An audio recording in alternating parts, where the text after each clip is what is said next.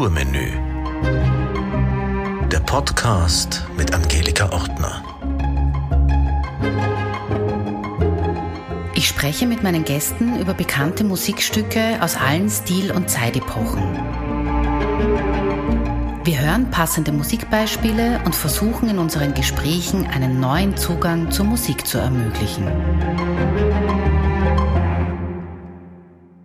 Heute gehen wir über 300 Jahre zurück in die Barockzeit und sprechen über eine Arie von Georg Friedrich Händel aus seiner Oper Rinaldo.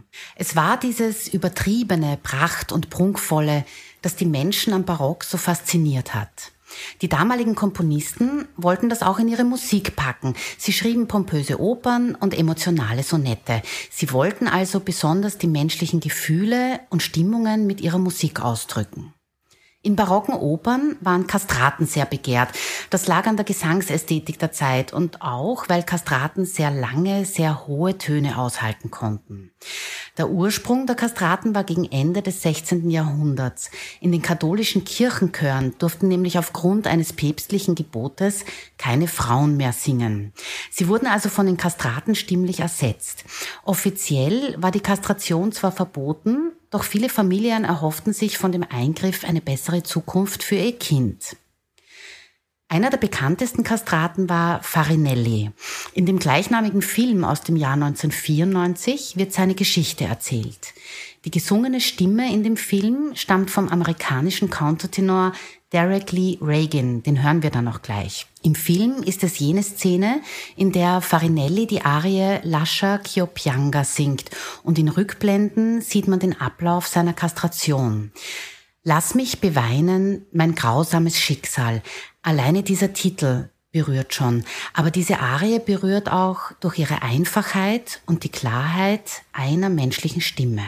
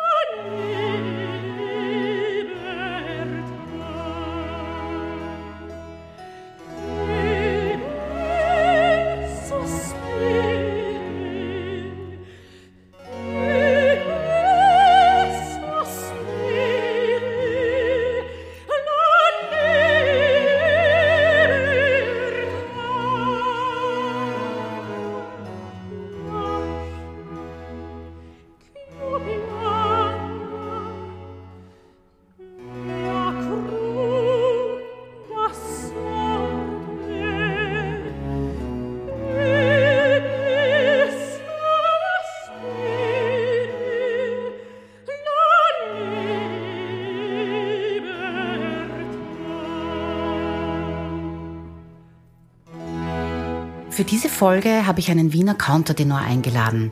Thomas Lichtenecker studierte an der Universität für Musik und Darstellende Kunst in Wien. Nach abgeschlossenem Studium mit Auszeichnung hatte er Engagements an der Mailänder Scala, der Staatsoper Berlin. Er war im Züricher Opernhaus, im Wiener Musikverein und der Volksoper. Er sang bei zahlreichen Festivals und sein Repertoire ist vielseitig und groß und reicht vom Barock bis zur Moderne. Tommy, bevor ich jetzt äh, zu meiner ersten Frage komme, muss ich jetzt noch ein bisschen ausholen. Mhm. Die zwei Kastraten, die bei der Uraufführung der Oper Rinaldo gesungen haben, waren Nicolini und mhm. Valentini. Habe ich gelesen, ja. Ja, klingt doch ähnlich wie Farinelli, die enden ja, halt irgendwie genau. alle auf I. Und ich dachte zuerst, dass die aufgrund der hohen Stimmen auch die Frauenrollen in dieser Oper übernommen haben. Und das stimmt natürlich nicht. Ist ein großer. Irrtum meinerseits. Mhm. Äh, die Rollen waren nämlich Rinaldo und Eustazio, also zwei genau. Männerrollen. Genau. Wobei der Eustazio ja, glaube ich, ja gestrichen wurde, sogar später in der zweiten Fassung. Ja. Von, ja. Genau, da kommen wir dann noch. Also okay, es gibt ja. eine erste mhm. Fassung und eine zweite mhm, Fassung. Genau. Und die Arie, jetzt über die wir reden, singt in der Oper eine Frau. Eine Frau, Richtig, genau, die ja. Almirena. Und ähm, Jetzt wird aber die Arie oft von euch Countertenoren gesungen gesungen und ja. ist also auch sehr beliebt. Und auf YouTube gibt's da also ganz viele Clips, die man sich anschauen ja. kann. Und ähm, was ich jetzt wissen will, wenn das eine Frauenarie ist aus mhm. der Oper, warum ist das so gut für Countertenöre zu singen? Ja, die Arie ist an sich überhaupt nicht hoch. Da bin ich selber erst drauf gestoßen, weil ich, äh, wenn man sich die verschiedensten Aufnahmen anhört, jeder äh, rückt sich die halt natürlich zurecht, sage ich einmal. Also wenn ich mir zum Beispiel den äh, Philipp Charouski anhöre, äh, der hat das natürlich runtertransponiert für ihn. Äh, Wieso in natürlich? Der Aufnahme. Ähm, ich habe es auch in der gleichen äh, Fassung wie der Charouski gesungen. Äh, die Originale ist, die Originalarie ist einen Ton höher eigentlich. Ja. Mhm. Jetzt natürlich fraglich. Äh, Im Barockzeitalter ist ja alles auf 415 gestimmt gewesen. Insofern ist es dann nur ein Halbton. Ja. Warum ist das so? Naja, also bei mir zum Beispiel ist der, der Übergang in der Stimme, das Passaggio, das ist bei EF. So, und die Arie, also E ist noch so ein bisschen, wie man im in der Popmusik vielleicht sagt, Money Notes, ja. kennt man vielleicht. Das, das sind halt Töne, die die man gut singen kann in der Höhe und die halt einfach einen ausmachen. Ähm, deswegen glaube ich, wird sie eben in verschiedenste Tonhöhen äh, ähm, angesetzt, eben so wie ich mich wohlfühle. Und mhm. eben wie bei den Countertenören, glaube ich, eben tiefer. Und die drei Aufnahmen, die du ja äh, vorgeschlagen hast, äh, die wirklich toll sind, die sind in der Originaltonhöhe. Mhm. Genau. Aber eben auch von Frauen gesungen, ja. Ja, beziehungsweise die, die wir jetzt als erstes gehört genau. haben vom Countertenor, die, sind, die ist ja. für den Film gemischt worden mit, mit einer, einer Sopranstimme. Richtig, genau. Das wurde damals irgendwie einfach um dem Klang äh, nahe zu kommen. Wie hat ein Kastrat gesungen? Also ja. man kann sich ja nur vorstellen, weil ich meine, lebende Kastraten gibt's ja nicht mehr. Ja, und Gott sei Dank. Ja, ich, es gibt noch eine Aufnahme vom letzten Kastraten, glaube ich. Das ja. ist dieser Moreski. Ja, so genau. Äh, da gibt's ein Ave Maria. Und es klingt sehr lustig. Äh, mhm. Und ich finde aber sehr spannend, weil es wirkt gar nicht im ersten Moment sehr hoch. Und erst wenn man dann, wenn man mit dem Klavier so daneben sitzt und dann so, oh wow, das sind C3, denkt ja. man, Wahnsinn eigentlich. Und gerade die Höhe stimmt. Wahnsinnig schön. Unfassbar mhm. schön. Klingt wie von einem Kind gesungen. Ja, ja. es ist auch, ich glaube, also es ist jetzt wirklich schon länger her, aber wenn ich so in meinem Gedächtnispalast krame, ja, wenn, wie ich das erste Mal einen Nord gehört habe, ja habe ich mir gedacht, das ist natürlich eine Frau, aber irgendwas ist komisch, irgendwas ist anders, ja. Irgendwie mhm. ist es das Timbre, es ist mhm. ganz schwierig zu, zu beschreiben, mhm. was der wirkliche große Unterschied ist, wenn man das hört und nicht weiß. Also, mhm. wenn ich jetzt zum Beispiel nicht dazu gesagt hätte, dass diese erste Einspielung von einem Countertenor gesungen ist, ich weiß nicht, ob man das wirklich erkennen würde, wenn man diesen Klang nicht kennt. Ja, aber ich glaube, wenn man sich damit ein bisschen beschäftigt, also man muss jetzt kein Spezialist sein oder so, mhm. aber wenn man sich damit beschäftigt, dann hört man schon raus, dass es ein Mann ist. Mhm. Äh, wobei ich finde, die Zeit geht eher so dahin, äh, dass man, äh, dass, dass man Männerstimmen dorthin drängt, weiblich zu klingen. Und ich finde das eigentlich nicht so toll.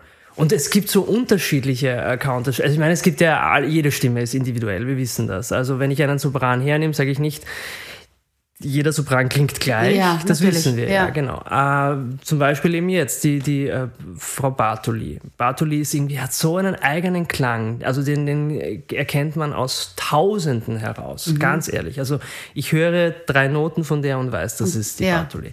Ähm, und Natürlich ist es bei Countertenören auch so. Aber ich glaube, was die wenigsten noch wissen, oder ich werde das oft gefragt, also gerade auch wirklich in Produktionen, wo du dann spielst oder so, ähm, fragt dich vielleicht ein Regisseur, ah, ich mache eine neue Produktion und da suche ich einen Countertenor. Mhm. Hättest du Zeit? Wenn man dann darauf fragt, ähm, ja, äh, kannst du mir mal die Noten schicken, ich schaue es mir mal an. Ähm, na, wieso? Es ist ja Countertenor. Ja, aber das Problem ist, also es gibt ja auch die verschiedensten Arten von Countertenören. Es gibt ja hohe, so wirklich sopranlastige Countertenöre. Es gibt Mezzo-Stimmen, das bin ich, wahrscheinlich eher ich. Und dann gibt's wirklich Altisten, ja. Und äh, das heißt, das muss man auch noch unterscheiden in diesen mhm. Stimmklängen. Ja, also Farinelli jetzt oder in dem Film ist das natürlich ein Sopranist oder das mhm. könnte man mit einem Sopranisten mhm. vergleichen, ja. Also zum Rinaldo noch ganz kurz. Ja ich will ihn schon ich will ihn jetzt nicht schlecht reden im Sinne von, äh, naja, der wird eh nicht aufgeführt und so, aber Nein, ich möchte ganz kurz was dazu, ja, bitte. dazu sagen. Das war ja damals auch bahnbrechend, das war ja ganz toll, das Stück. Wobei, ja, ja jetzt erzähl du mal, weil ich bin gespannt, was, was, ich habe einiges nachgelesen, was mhm. mich auch verwundert hat, irgendwie. Ja. Das, Händel das ja in äh, 14 Tagen geschrieben ja. hat. Na, das stimmt aber wirklich. Das ja, stimmt das aber wirklich. Ja, Ja, ja, richtig, das stimmt. Das stimmt. ja, ja, ja, ja. Aber eben, wie es halt entstanden ist, dass es natürlich eben, was uns nicht, wir, wir lernen das zwar auf der Universität und, und man weiß das, aber dass es dann wirklich so ist und dass man dann so ein Beispiel hat, dass, dass die es natürlich von sich selbst geklaut haben. Mhm. Ähm, ich meine, das ist natürlich das beste Beispiel, dieses Ja, Stück. das stimmt. Weil in 14 Tagen, wow. Ja, also die Oper Rinaldo, da gibt's zwei Paare und es gibt also den mächtigen Herrscher und Intrigen und Verrat und Zauberei. Die ganze Moral, ähm, die unterm Strich steht, ist also glücklich soll derjenige sein, der kein eitles Ziel verfolgt. Das ist ja durchaus sehr zeitlos, würde auch heute passen. Äh, Ich will jetzt nicht den ganzen Inhalt erklären und so, das würde jetzt zu weit führen, aber insgesamt ist die Handlung sehr verwirrend. Ja. Der ganze Inhalt ist sehr verwirrend. Und Grund dafür ist vielleicht auch diese ganze Musik. Also du hast schon gesagt, er hat das in zwei Wochen geschrieben. Äh, Und wenn man sich aber vorstellt, wie das damals war, jede Sängerin, jeder Sänger wollte sich präsentieren und wollte in jedem Akt mindestens eine Arie. Und die sollte sein, also äh, einmal schnell, einmal langsam, einmal hoch, einmal tief. Ja, das war halt schon eine. Herausforderung für den Komponisten. Ja? Ja. Und ähm, wenn die Oper jetzt heute auf, aufgeführt wird und es steht ein Contadino auf der Bühne, für welche Rolle jetzt doch immer, ist das dann für das Publikum heute, wie soll ich sagen, eine Sensation, wenn ein Contadino singt? Weil damals war das ja ganz normal. Also ich glaube, es ist erstens einmal mh, schwer vergleichbar. Es, es kommt dem Ganzen nahe, aber es ist schwer vergleichbar, weil ein Kastrat, glaube ich, ich, ich, ich habe ein paar Bücher darüber gelesen, damals zu meiner, meiner Studienzeit, weil es mich einfach selbst interessiert hat. Und ich meine, Kastration per se ist einfach eine Grausamkeit gewesen. Also je mehr man sich damit auseinandersetzt, desto mehr schüttelt man den Kopf und denkt sich, unfassbar, wie grausam die Menschen sind. Und wie lange das auch äh, sich gehalten hat, wurde. ja. Ja, ja, ja. Ja, unvorstellbar. Also das Aha. ist, genau. Und okay, und jetzt, wenn man so Mitschriften aus dieser Zeit liest, also einfach Be Beobachtungen von Menschen, die äh, äh, Kastraten beschreiben, das muss ja wirklich eindrucksvoll gewesen sein. Also zum Beispiel dieser Farinelli, der war ja aufgrund seiner Kastration, da wurden ja, also sein Wachstum wurde ja quasi irgendwie, ge, nicht gehemmt, sondern also es wurde ja, irgendwas wurde unterbunden, dass, dass er aufgehört hat zu wachsen. Das heißt, der, hat, der ist gewachsen und gewachsen und gewachsen und gewachsen. Und der war ja, glaube ich, 1,90 oder noch größer. Das heißt, das waren riesige Menschen, äh, die haben, und auch die, die Gliedmaßen haben nicht aufgehört zu wachsen. Das heißt, die, die haben wahnsinnig lange Finger gehabt und, und, und die haben ein bisschen wie so Aliens wahrscheinlich ausgesehen, mit einem kindlichen Gesicht und, und, und eben auch dieser kindlichen Brust, keine Behaarung und dann eben diese Stimme dazu. Also ich glaube, allein das war auch diese Verwunderung. Man ist da im Publikum gesessen und hat da quasi, ja, ein Alien angeguckt, angeschaut und sich gedacht, unfassbar. Also so muss auch wahrscheinlich Zirkus damals gewesen, sein, wie Zirkus rausgekommen ist und das, das erste Mal die Menschen irgendwie, weiß ich nicht, den Wolfsmenschen gesehen haben. Also einfach einen behaarten Mann oder so und haben sich gedacht, unfassbar. Ähm, und so muss es mit, mit, mit Kastraten auch gewesen sein. Also ich glaube, da war eher die Faszination dahinter, das live zu erleben, zu sehen, dass es solche Menschen gibt, die halt eigentlich, ich sage jetzt mal, abnormal waren. Ja, also die wurden dazu gemacht in Wahrheit, also künstlich gemacht. Ja. Okay, äh, jetzt Countertenöre auf der Bühne heutzutage. Äh, natürlich, optisch sind sie ganz normale Menschen. Also ich glaube, da sieht man keinen Unterschied, bis sie den Mund aufmachen. Und dann ist es vielleicht Na, ja, bis sie singen. Bis sie singen, pardon, Ja, genau. ja, ja, genau. Also ich glaube erstens mal, das ist ein Effekt, mit dem Regisseure spielen, mit dem man auch überhaupt spielen möchte, dass man halt irgendwie, ja, was, was Neuartiges ausstellen möchte. Also ich glaube, dass eben auch die Zeit bald vorbei sein wird, weil äh, dieser Faszination. Ich denke mir einerseits durch den, äh, durch den äh, Dominique Mayer, der hat an der Wiener Staatsoper die Barockoper ein bisschen zurückgebracht. Äh, das gab es ja vorher nicht so viel, so viele Barockopern. Und ähm, und hat einfach wahnsinnig viele Countertenöre eingesetzt.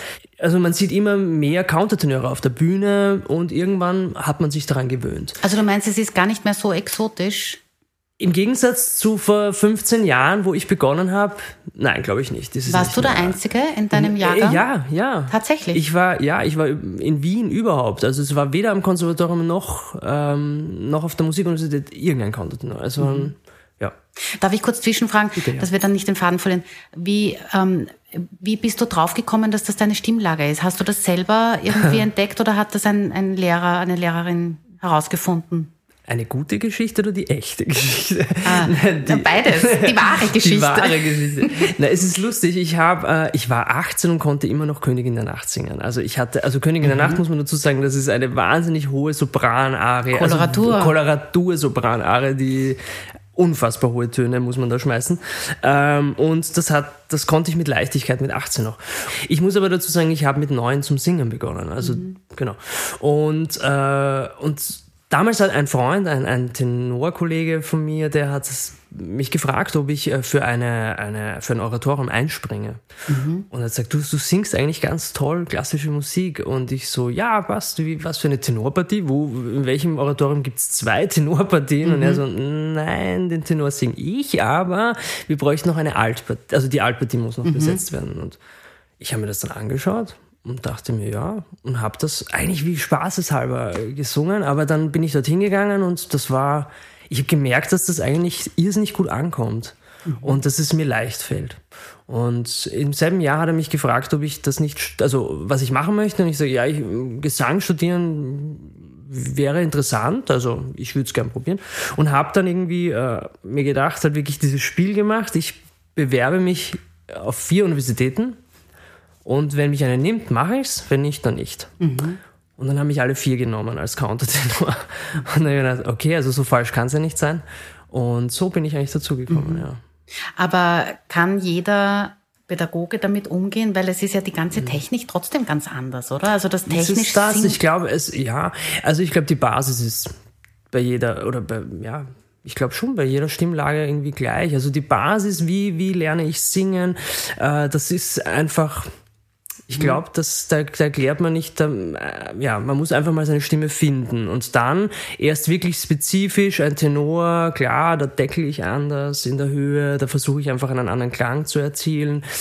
Äh, also ich würde ich würd auch sagen, dass ich mich besser in Frau, mit Frauenstimmen auskenne. Das mhm. klingt eigentlich lustig, aber ja, weil meine Gesangslehrer waren Frauen ja. und äh, ich habe dadurch einfach mehr den Einblick gehabt, wie, wie die singen. Und ich bin schon jemand, der imitiert. Mhm. Also das ist eher so, ich höre was, ich versuche es mir vorzustellen, es muss sich gesund anfühlen und dann versuche ich es nach, so lange nachzumachen, bis ich es bis ich es verstanden habe, also wie ich es mache halt. Mhm. So.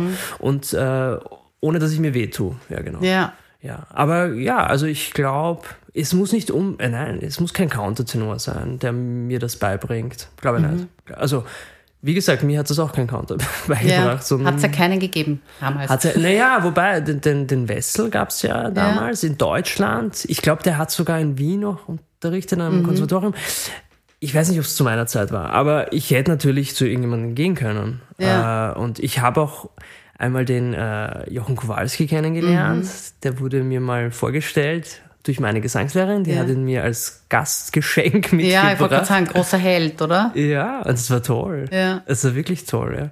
Und er hat sich eine Arie von mir angehört und ich war so gespannt, ich habe so gezittert und dachte mir, oh Gott, der wird mich jetzt zerreißen und, und der wird mir so viel sagen und ich werde keine Ahnung haben, was, was er da sagt und, und ich hoffe, ich setze das richtig um. Mhm. Und er hat mir nur die Hand geschüttelt und gesagt, bravo, wow, du wirst deine Karriere machen. Ich sag da jetzt gar nichts dazu. Sehr beruhigend. Das war irgendwie cool, ja. Mhm. Also der war, der war ein cooler Typ, ja.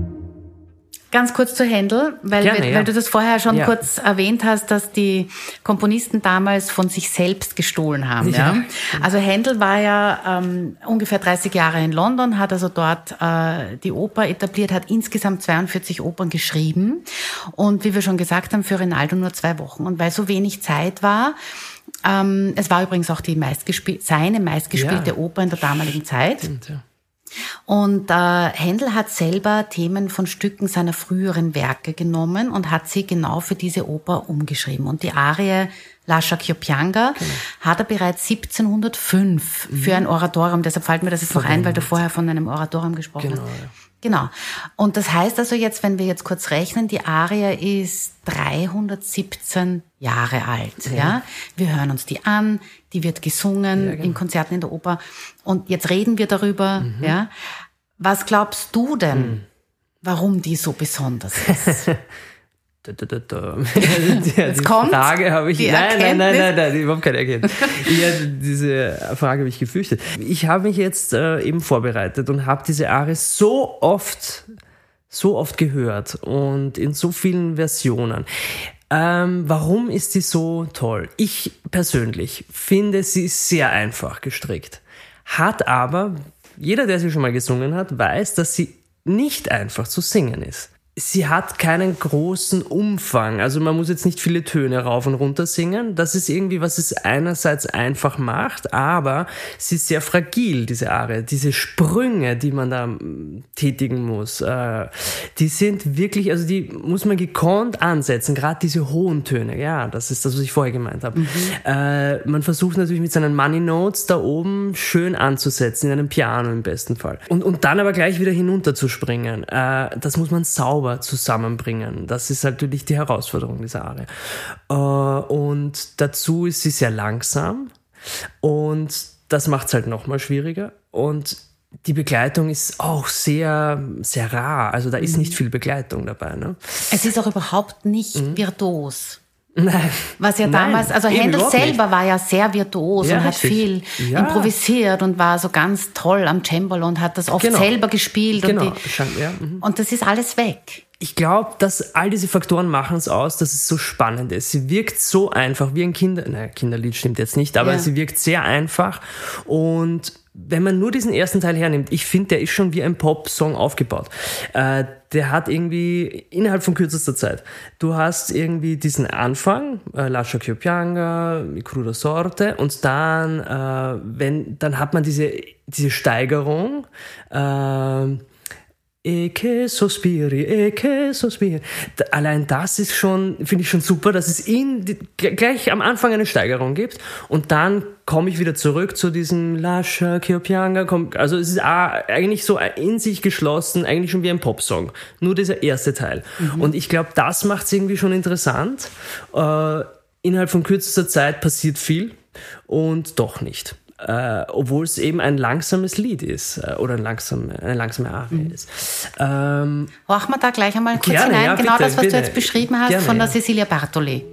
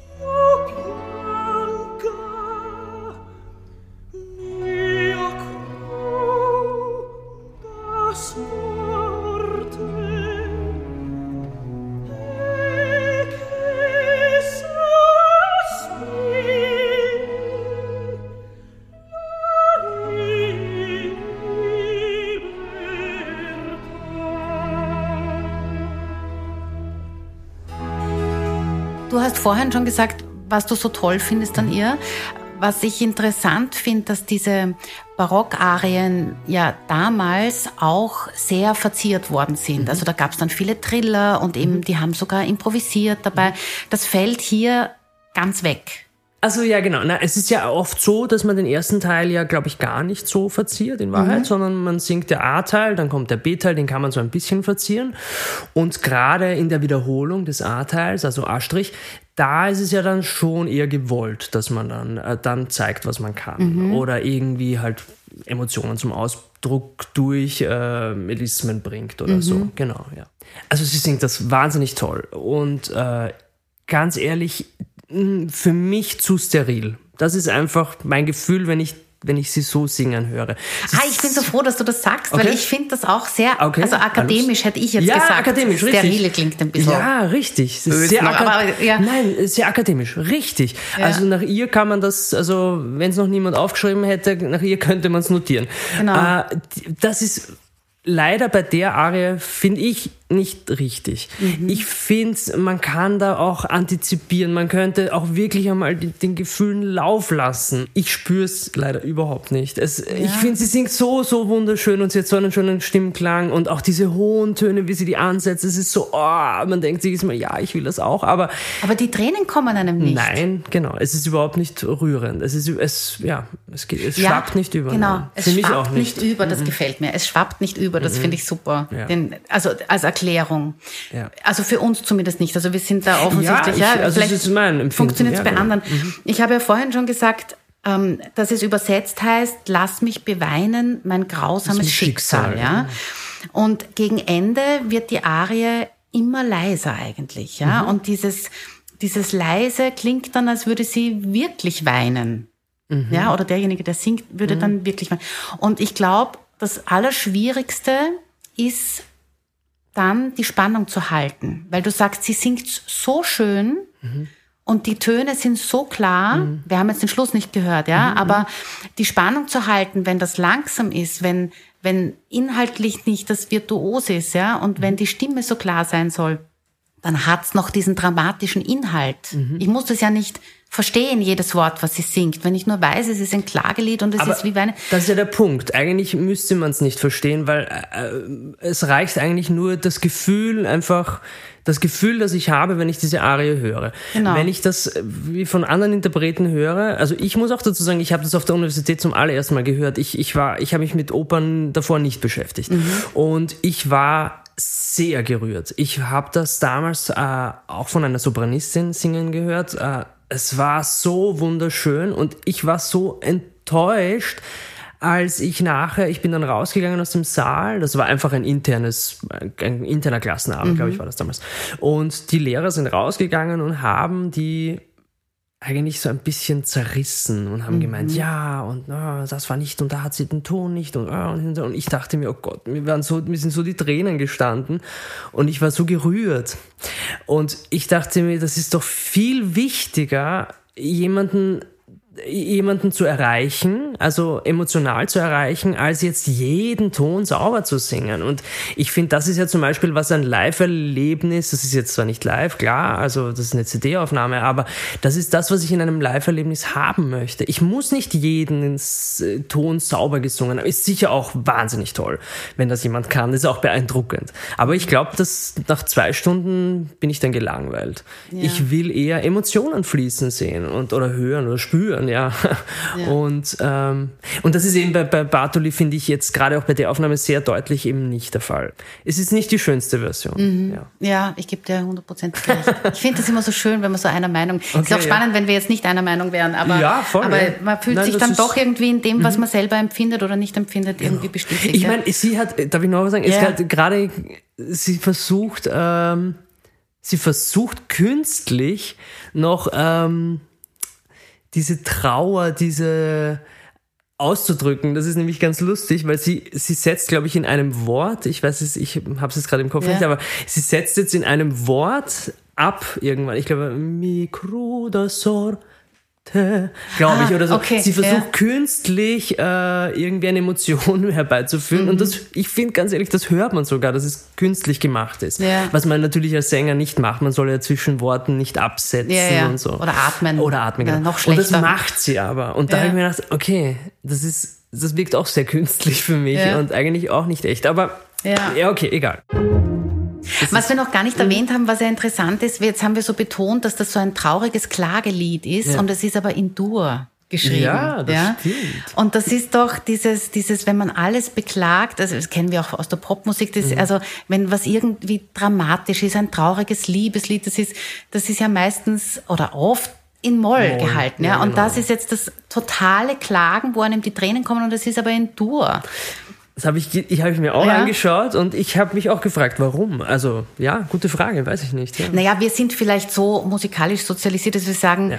du ist fröhlich, Moll ist Ja, ich traurig. meine, das ist ja? jetzt wirklich die das einfachste ist jetzt Version. die allereinfachste. Und wenn ich mir. Mhm. vorstelle, dass, weiß ich nicht, russische Volkslieder, das sind ganz viele in Moll und trotzdem Richtig. tanzen und trinken und freuen sich die Leute. Also das stimmt einfach nicht. Aber das ist wirklich ein gutes Beispiel, wenn Das man, stimmt. weiß ich nicht, bei einem Dinner irgendwie Smalltalk führen will, dann kann man das angeben, dass das eine traurige Arie ist, die in Dur, Dur ist. ist, ja? richtig. Zumindest Das das, kann man sich merken, so als Fun Fact vielleicht. Das, das stimmt, danke, werde ich mir merken und das ist super. Ja.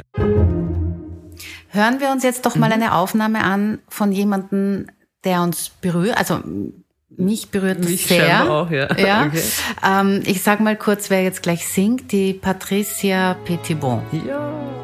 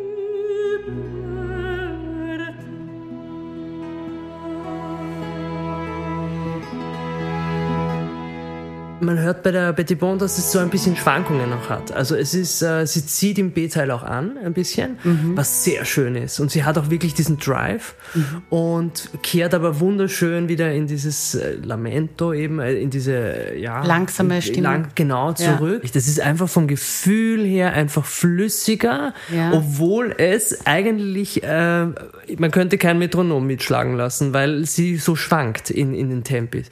Und das ist aber genau das, was es braucht, weil man hat doch auch, wenn ich, ich, ich, ich habe ein, ich bin verzweifelt. Es geht ja um diese Geliebte von Rinaldo, die gefangen wurde. Und die ist verzweifelt. Nämlich nicht nur, dass sie gefangen wurde, sondern sie ist auch noch verzweifelt, sieht sie ihren Geliebten jemals wieder. Dass sie da irgendwie immer dieses aufbäumt, die Freiheit, die sie nicht mehr äh, hat. Genau, und das ist eben so schön, dieses E che sospiri, e che sospiri, la libertà.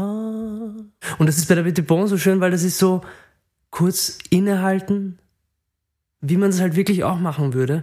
Man muss, darf ich noch was sagen? Also, das, was zum Beispiel noch spannend ist, ist diese Arie. Ich würde sie gerne auch wirklich mal in einer Oper live hören. Ich glaube, dass sie natürlich ganz anders klingt, wenn man sie live in einer Oper in einer Szene hört.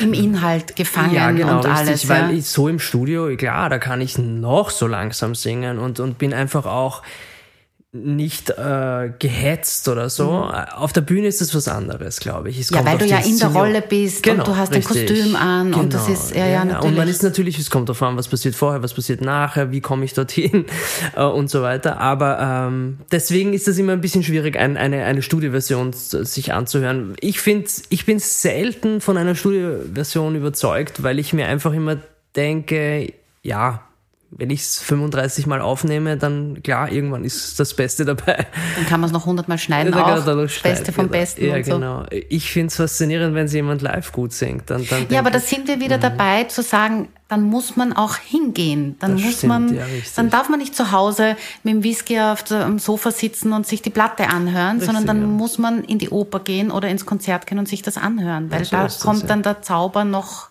noch deswegen, mehr. ja, also deswegen bin ich ja zum Beispiel auch äh, ein Verfechter von wirklich, dass, dass Menschen oder dass halt Opernsänger mittlerweile einfach, dass diese alte Charge von Sängern, dass, dass das einfach reformiert gehört, aber ich glaube, da bin ich ja nicht der Einzige, dass da einfach das Schauspiel und Singen äh, Hand in Hand gehen muss, dass das wirklich auf der Bühne, ich möchte ein Erlebnis haben, wenn ich in die Oper gehe. Äh, Andererseits, sonst kann ich mir natürlich auch eine CD anhören. Da brauche ich mhm. nicht in die mhm. Oper gehen. Wenn genau. ich nur jemanden da vorne sehen, äh, stehen sehen möchte, der schön singt, ja, eh nicht. Mhm. Aber da dann spare ich mir den Weg und das Ticket. Ja. ja. ja aber wenn wir schon mhm. dabei sind, warum würdest du denn sagen, jetzt auch als, mhm. als Barockinterpret, mhm. warum sollen die Leute denn sich eine Barockoper mhm. anhören? Also jetzt nicht, ich rede nicht von Mozart-Opern oder Wagner oder Puccini, sondern mhm. wirklich, warum eine Barockoper? Mhm. Was macht das aus? Nein, ich habe jetzt gerade im Theater in Wien eben ähm, eine, eine super alte Oper gemacht. Eine Barockoper, die, glaube ich, so ich, ach Gott, ich weiß die Zeit leider nicht, ich glaube, es war auch 1620 irgendwie so herum, und zwar von der Francesca Caccini. Und die hat eben äh, eine Art, also diese, diese Alcina-Geschichte hergenommen und hat sie äh, komponiert. Das war noch eben, das ist schon, das ist so alt, dass es eben noch diese, alles sehr rezitativlastig ist, also genau, in einer Erzählweise, genau. Und äh, dazwischen eher Chöre, die gesungen werden. Ja. Und trotzdem, das Publikum ist jede Vorstellung lang ausgeflippt und wir waren immer ausverkauft und ich war auch fasziniert und ich dachte mir so, die Leute, die sehnen sich voll danach und ich habe natürlich auch Freunde drinnen gehabt und die meinten dann so, ich habe schon vieles von dir gesehen, aber das ist ja geniale Musik gewesen. Und ich dachte mir, unfassbar eigentlich. Mhm. Das ist eine, das ist 400 Jahre alt und die Leute sagen, das ist, oh, sowas Tolles. Gut, jetzt ist die Frage, warum ist das so? Ich finde, das kommt der heutigen Popmusik wahnsinnig nahe. Also das ist, ich versuche es deswegen zu vergleichen, weil natürlich junges Publikum wäre super, wenn wir vermehrt im, im Theater hätten oder sehen würden. Und ähm, man muss nur die Jungen davon überzeugen, dass, dass gerade auch Barockmusik eigentlich, äh, wie gesagt, das ist die Popmusik der damaligen Zeit gewesen. Ist einfach immer gesagt, ja, was meint er damit? Aber es ist wirklich so. Wenn man jetzt zum Beispiel auch Popmusik hernimmt, die jetzige Popmusik hernimmt, und man schaut sich an, wie viele von diesen Rappern und so weiter äh, alte Barocknummern nehmen ähm, äh, Bachelbel oder so irgendwas. Also, ja gut, das ist natürlich der Klassiker, naja, der Bachelbel-Kanon. Ja, aber, wohl, aber das stimmt. Ja, ja. ja. Warum nutzen die das? Oder mhm. Vivaldi wurde ja auch immer wieder, ja. äh, wird halt in diesen, in, in, in diesen Musiknummern eingebaut. Warum? Weil es eingängig ist, es ist wahnsinnig coole Musik äh, und ja, und ich finde die Pop, äh, die, die Barockmusik Barock. hat ist, hat was Erfrischendes, immer wieder erfrischend. Und das ist eben genau das, was die Leute mir jetzt erzählt haben. Sie gehen raus und sagen so, boah, ich bin überhaupt nicht müde, ich habe irgendwie das Gefühl, ich muss jetzt irgendwas ah, machen. Ich möchte Musik machen oder ich möchte jetzt tanzen gehen oder irgendwie. Mhm. Und ja, es ist ansteckend. Mhm. Und ich glaube, deswegen sollte man vermehrt auch, ja, ich fand es super cool, dass der Dominique Mayer Barock wieder, die Barockoper wieder zurück, zurückgeholt, klingt jetzt irgendwie mhm. sehr böse, aber dass er vermehrt auch Barockopern gemacht hat. Und das ist gut so Ich Ja. finde das wirklich auch toll. Und ich finde auch toll, dass das Theater in Wien als neues Opernhaus das auch immer wieder jetzt macht. Und, äh, und aber auch finde ich auch im Vergleich dann moderne Opern, einfach auch um zu sehen, hey, was ist der Unterschied? Äh, das war damalig bahnbrechend und jetzt die neue Musik ist vielleicht jetzt auch bahnbrechend. Wir wissen es noch nicht. Und, und Ja. unsere Kinder werden nachher sagen, wenn wir sagen moderne Musik, das ist gar nicht mehr so als modern empfinden. Ja, das stimmt. Weil du sagst, Mayer hat die, die Barockoper wieder zurückgeholt. Es ist Rinaldo auch über 200 Jahre gar nicht gespielt worden. Stimmt, ja. Und erst in den 50er Jahren, Ja, Mhm. 1950er Jahren wurde sie, ähm, Ich glaube 1920 in einem Kollegium, irgendwie in einem Konservatorium wurde das von Schülern aufgeführt Ja, in den 20er Jahren und dann in den 50ern wurde es wieder und ja, und jetzt kommt man vielleicht aus genau den Grund, Gründen, die du da jetzt gerade so schön Ja. beschrieben hast, wieder darauf zurück, dass das weil der super Stoff, ist fürs Publikum. Ja, einerseits die Musik, klar, aber auch der Stoff ist irgendwie, die Geschichte wiederholt sich immer wieder. Es wird eigentlich dasselbe erzählt, eben vor 400 Jahren, was eben jetzt gerade passiert.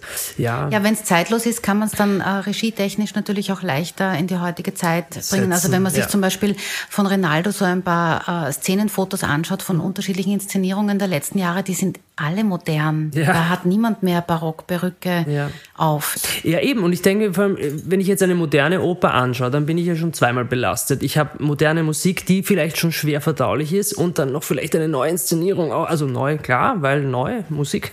Und der Stoff wahrscheinlich auch neu ist und man versucht es in der heutigen Zeit anzusiedeln. Das ist schon doppelt schwierig, glaube ich. Äh, und ich denke mir, wenn man Barockoper kann man vielleicht leichter in die heutige Zeit setzen. Also inszenatorisch denke ich mir, dann ist es nicht, da hat man zumindest noch im Hinblick dieses, die schöne, einfach, äh, einfache Melodien, äh, die, die, die schöne eingehende Musik und ja, macht es vielleicht leichter, ich weiß nicht, ja. Ja, schade, jetzt hast du jetzt eine Brandrede gehalten für. Wofür? Jetzt gehen alle, alle, die das jetzt gehört haben, was du gesagt hast, wollen sofort Barockoper hören. okay, na hoffentlich. Ich eingeschlossen, ich eingeschlossen. Okay. Ja, Tommy, dann komme ich zu meiner letzten Frage. Nach dieser schönen Folge. Was können Kunst und Kultur zu einer besseren Zukunft beitragen? Was für mich schon ausschlaggebend ist, ist zum Beispiel Musik, ist, äh, hat eine unfassbare Wirkung. Und ich glaube, dass sich viele Menschen gar nicht dessen bewusst sind, was Musik bewirken kann. Und ich, also ich bin halt Musiker, deswegen gehe ich jetzt auf Musik ein. Klar, äh, Theaterstücke ohne Musik sind genauso auch wichtig. Also, ähm, und vor allem es erweitert irgendwie den Horizont. Klar. Ähm, und bei Musik ist es schon so, dass ich es ist ganz lustig. Äh, Gerade dort, wo ich lebe und wo ich wohne, ich bin viel mit Kindern, ich habe viel mit Kindern zu tun und, und äh, das ist eigentlich auch schon sehr spannend. Wenn es Streitigkeiten gibt und es setzt sich irgendjemand ans Klavier und fängt einfach nur so im Hintergrund leicht zu spielen an, man merkt, wie die Spannung fällt. Also wie Kinder darauf reagieren, es ist unfassbar. Also wir können uns nicht leugnen, Musik ändert was im Menschen. Viele Menschen haben halt einfach das Problem, irgendwie vielleicht Emotionen rauszulassen. Und was ich, ich glaube wirklich jeder Mensch macht, wenn er alleine ist, er summt, er singt. Und das ist eigentlich was ganz Tolles. Und ich finde, was man jetzt mitgeben sollte, habt keine Angst, ähm, lasst das einfach raus, das ist das Wichtigste, glaube ich einfach. Singen ähm, führt Menschen zusammen einerseits, Kunst überhaupt ähm, und ich glaube einfach, ja, ohne Kunst wäre irgendwie die Welt sehr leise und sehr still und, und ich glaube, wir wären irgendwann in unserem Kopf auch, ähm, wir würden ja wahrscheinlich implodieren, es wird irgendwie nichts weitergehen. Also so geht's mir persönlich. Also ich habe das Gefühl, wenn es bei mir nicht weitergeht und wenn ich etwas nicht verstehe, dann, dann hört man sich eine Musik an und setzt sich ans Klavier oder singt was, summt was, geht in den Wald, hört die Melodie der, des Windes, der Vögel, das Gezwitscher. Ich finde, allein das alles ist schon Musik und oder, oder ja, vielleicht auch die Kunst der Welt, die man halt so wahrnehmen kann. Und ja, ohne die wäre es halt sehr leise, ja. Und ich glaube, ja, die Menschheit, die würde zugrunde gehen. Das ist so ein bisschen mein Gedanke.